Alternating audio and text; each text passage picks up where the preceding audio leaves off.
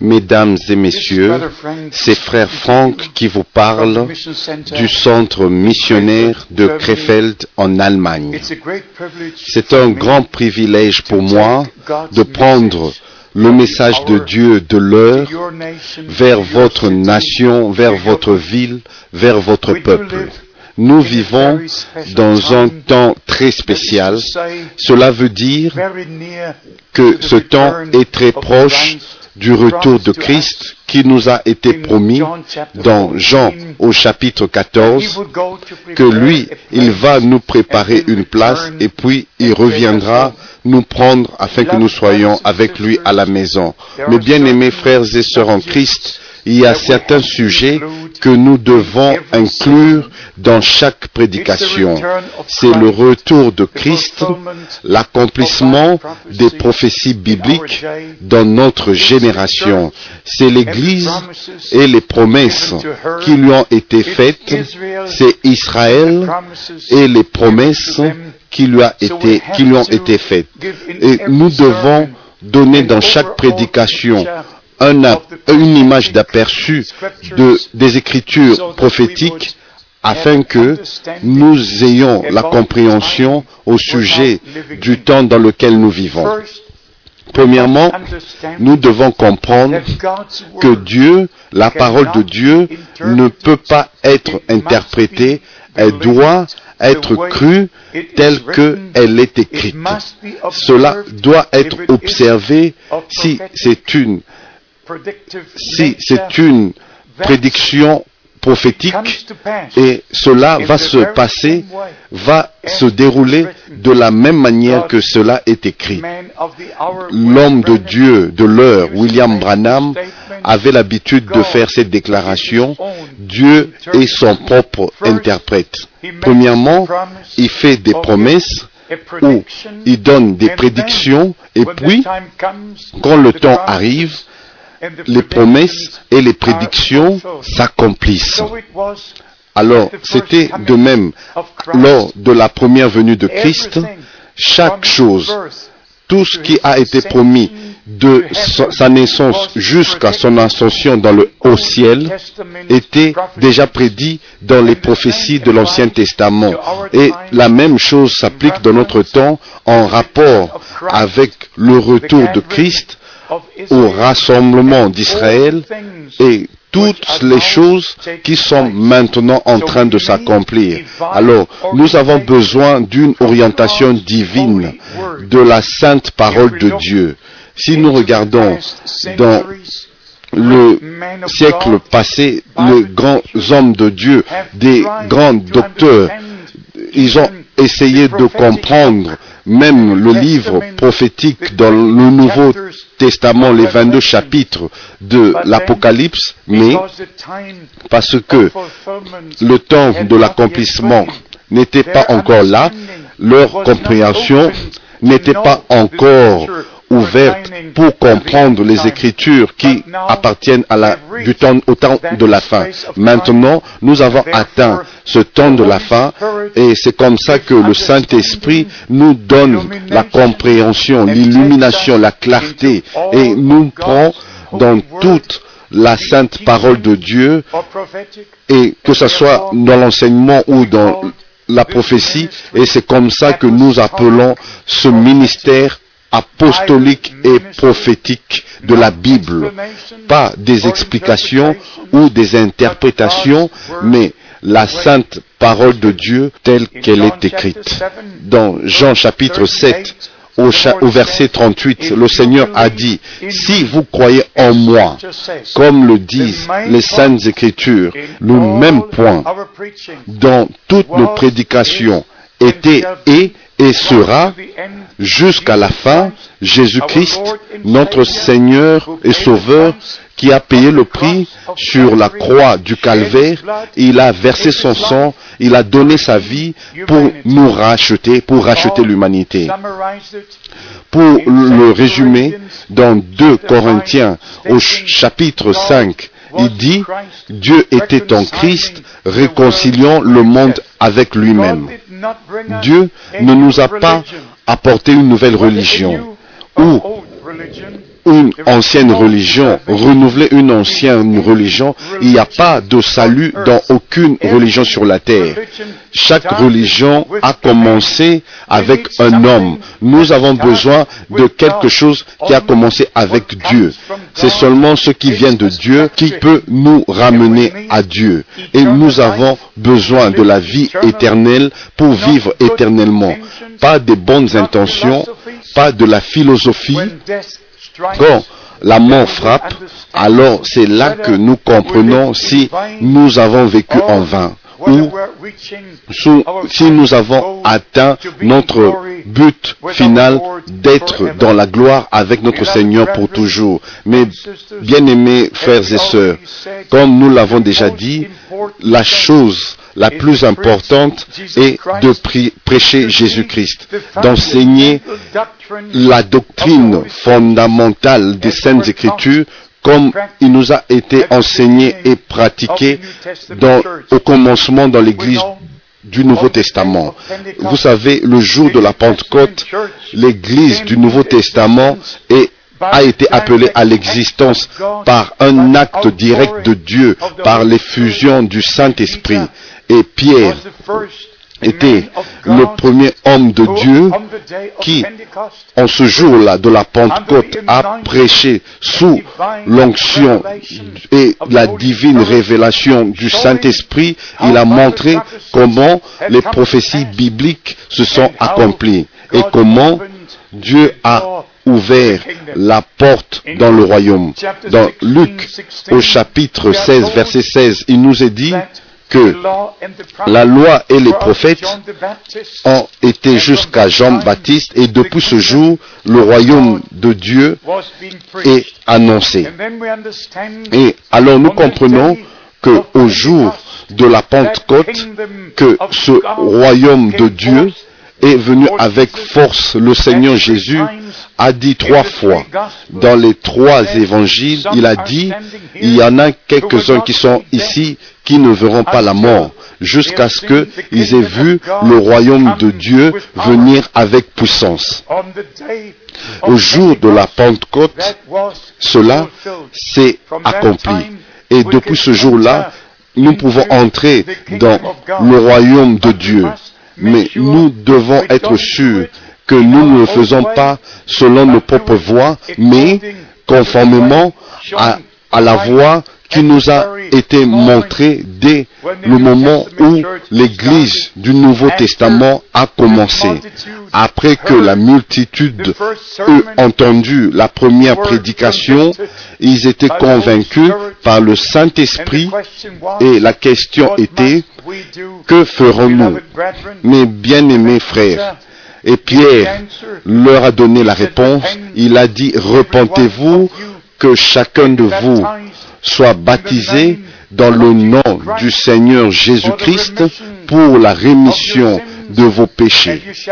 Et vous recevrez le don, le don du Saint-Esprit. Premièrement, c'est la prédication et de la prédication vient la foi et vous croyez en Jésus-Christ comme votre sauveur personnel. et après que vous ayez cru, vous êtes baptisé dans le nom de Jésus. Et après cela, vous recevez la promesse, l'Esprit Saint promis. Maintenant, nous allons aussi parler au sujet du livre de l'Apocalypse. Dans un, dans les trois premiers chapitres, nous avons les messages, les messages aux sept églises qui sont prophétiques, qui ont une signification prophétique pour l'église du Nouveau Testament, qui va au travers de étapes différentes et maintenant nous sommes à la fin du dernier âge de l'Église qui est appelé l'Odyssée où les gens disent nous sommes riches, nous avons toutes choses, nous avons besoin de rien. Et le Seigneur dit, mais que tu ne sais pas que tu es aveugle, misérable et nu.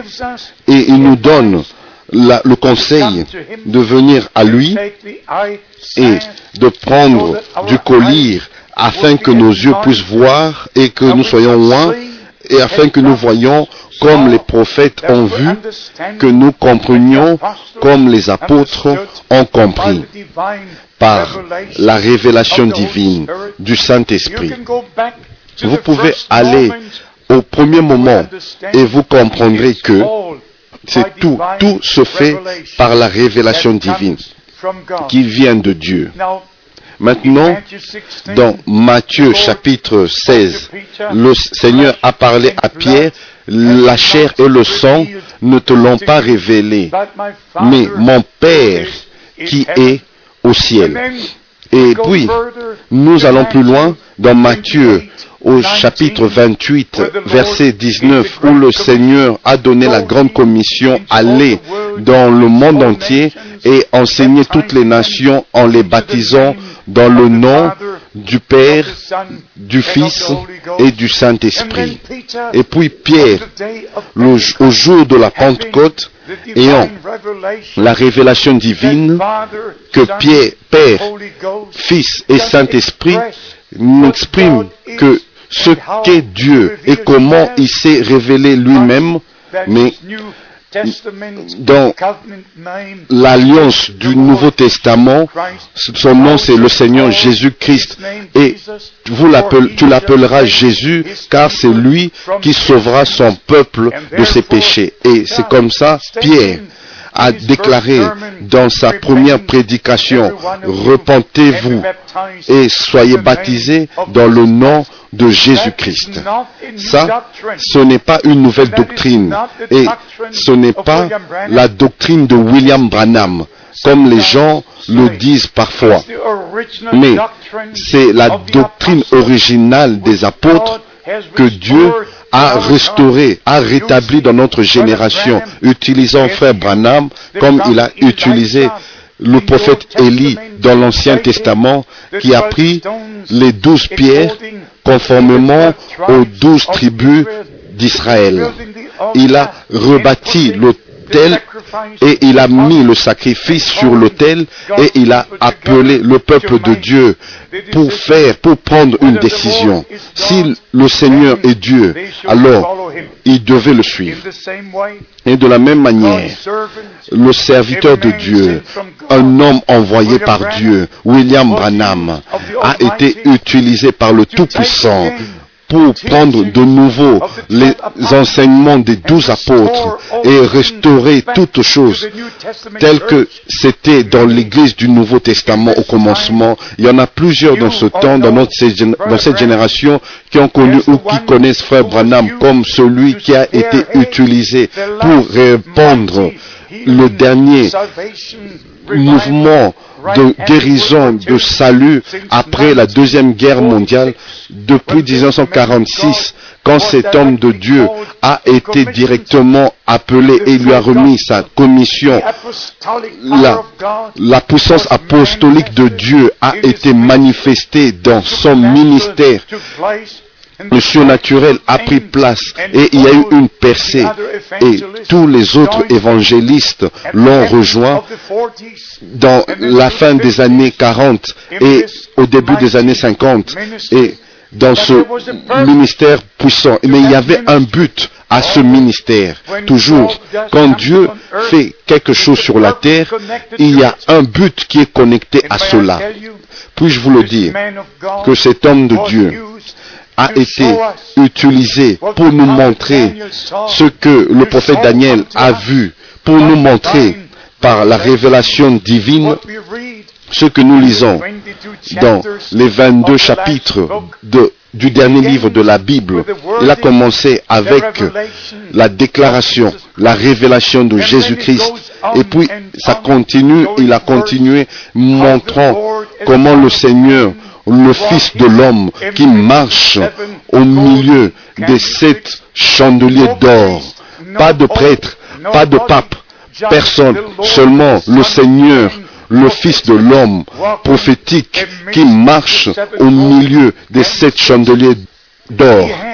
Il avait sept étoiles dans sa main droite, pas entre les mains d'une église, dans la main d'une église, on a les les hommes de Dieu, mais dans la main du Seigneur ressuscité qui a racheté l'Église, qui appelle l'Église, qui bâtit l'Église et qui l'achève. Et l'Église épouse pour le moment de son retour. Alors, si par exemple vous allez dans les autres chapitres, dans le livre de l'Apocalypse, dans l'ouverture des sept sceaux, mes bien-aimés frères et sœurs, chers amis, si je ne vous informe pas, il n'y a personne d'autre qui va le faire. Je dois vous dire que cet homme de Dieu, dans, en 1963, il lui a été dit que le temps pour ouvrir les sept sceaux est arrivé. Et en mars de la même année, il a parlé des sept sceaux. Et depuis ce jour-là, ce livre, même pour moi, est devenu un nouveau livre. Les choses que je ne pouvais pas comprendre et placer avant. Et depuis ce jour-là, je peux placer et par la grâce de Dieu comprendre. Je ne savais pas ce que Apocalypse 13 verset 15 veut dire, là où il est parlé de l'image de la bête. Je ne savais pas ce que Apocalypse 13 verset 18 veut dire, où il est parlé de du nombre de la bête. Je ne savais pas ce que Apocalypse 15, verset 2 veut dire, où il est dit, c'est le nombre de son nom. Je ne savais qui est celui-là. Qu'est-ce qui est la bête? Qu'est-ce que le nombre? Qu'est-ce que le nom? Et puis, dans Apocalypse chapitre 13 au verset 17, le nom de la bête. Apocalypse 14, verset 11, la marque de la bête. Apocalypse chapitre 16, 2, et puis la marque de la bête. Et Apocalypse 16, verset 2 et 6, ceux qui adorent l'image de la bête. Qu'est-ce que la bête? Qu'est-ce que l'image de la bête? Qu'est-ce que la marque? Qu'est-ce que le nom? Qu'est-ce que les prophéties bibliques nous disent au sujet de ces choses importantes dans ce temps de la fin? Et puis, je vais vous le lire, juste un seul verset, afin que vous compreniez la chose, comment elle est sérieuse, comment il y a, c'est sérieux avec de telles écritures prophétiques. Dans Apocalypse chapitre 14, verset 9, nous lisons, et un autre, un troisième ange les suivait en disant d'une voix forte, si quelqu'un adore la bête et son image et reçoit une marque sur son front ou sur sa main, il boira lui aussi du vin de la fureur de Dieu versé sans mélange dans la coupe de sa colère et il sera tourmenté dans le feu et le soufre devant les saints anges et devant l'agneau. Aujourd'hui, aujourd'hui, tout est religieux. Le monde entier est religieux. Et la bête est religieuse. La marque de la bête est une marque religieuse. Et les gens ne comprennent pas cela. Aujourd'hui, tous parlent au sujet de la conversion. Si vous allez dans l'église romaine, ils parlent de la conversion, de l'évangélisation, au sujet du retour de Christ, au sujet du temps dans lequel nous vivons. Ils parlent au sujet de toutes ces choses qui se passent maintenant dans le mouvement charismatique. Si vous allez dans la religion musulmane, ils parlent de la conversion à leur religion. Et actuellement, toutes les religions utilisent les mêmes termes, les mêmes terminologies, sont utilisées dans chaque religion. Si un parle au sujet de Dieu, il parle de religion au sujet des doctrines Mais qu'est-ce que les Écritures nous disent vraiment en elles-mêmes? Pas ce que nous nous disons sur les Écritures, mais ce que la Bible dit. Ici, nous avons lu que ceux qui seront tellement aveuglés et ils vont glisser dans ce dernier système qui est si bien décoré et si bien vu. Et puis, ça sera l'image de la bête. Si vous allez dans Apocalypse chapitre 17, là, nous avons l'image que la grande prostituée chevauche la bête. Qui est la prostituée? Qui est la bête? Je sais, je sais que ce n'est pas fameux, ce n'est pas bon de toucher ces choses. Mais je suis ici pour vous dire que l'éternité est très longue et nous devons connaître la parole de Dieu pour aujourd'hui. Nous devons sortir de toute captivité babylonienne et confusion babylonienne, nous devons retourner à Dieu et à sa parole. Nous devons savoir que ceci est le temps de la restauration de toutes choses. Nous devons savoir qu'il y a deux unions qui sont maintenant en train de s'accomplir. Une sous l'Antichrist où toutes les religions trouvent leur place et une autre sous Christ où tous les vrais enfants de Dieu sont unis respectant Christ comme la tête de l'Église, respectant tous les enseignements de l'Église du Nouveau Testament comme étant valides aujourd'hui. Pas se joindre à une Église, mais être né de nouveau, afin que nous ayons accès à la vie spirituelle et aussi aux choses spirituelles. Mais bien aimés, si vous allez dans le prophète Daniel, au chapitre 7, au verset 2 et 3, il parle au sujet des, grands, des quatre grandes bêtes qui représentent les quatre royaumes successifs mondiaux. Et au chapitre 7, verset 4, première bête, chapitre 7, verset 5, deuxième bête, chapitre 7, verset 6, troisième bête, chapitre 7, verset 7, quatrième bête. Et puis, il nous est donné la description directe que ces quatre bêtes représentent quatre royaumes et le dernier sera le royaume romain qui réapparaît de nouveau ici en Europe dans l'Union européenne, l'ancien empire romain qui retourne, qui revient encore au pouvoir et toute la terre devra se soumettre à cet empire romain. Mais bien aimés frères et sœurs, le sujet principal, c'est le retour de Christ. L'appel à sortir de l'Église du Nouveau Testament, à s'aligner avec la parole de Dieu, le retour au jour apostolique. Ce n'est pas suffisant de parler du temps apostolique ou des ministères apostoliques. Nous devons retourner à tous les enseignements originaux. Nous devons séparer la lumière des ténèbres, le faux du vrai, et retourner à Dieu et à sa parole. Maintenant, conformément à Matthieu chapitre 24 verset 14, cet évangile du royaume qui inclut tous les aspects de l'évangélisation, évangélisation, l'enseignement prophétique des Saintes Écritures doit être enseigné et prêché à toutes les nations.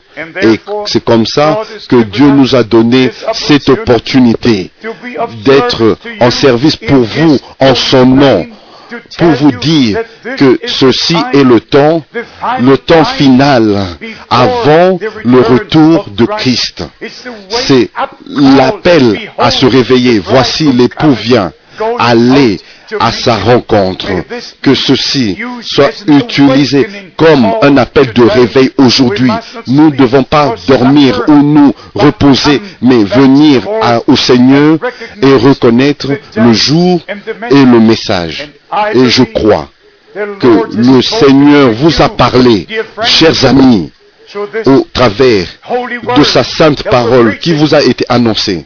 Si nous, si nous appelons ce ministère apostolique et prophétique, cela doit être vraiment apostolique et prophétique.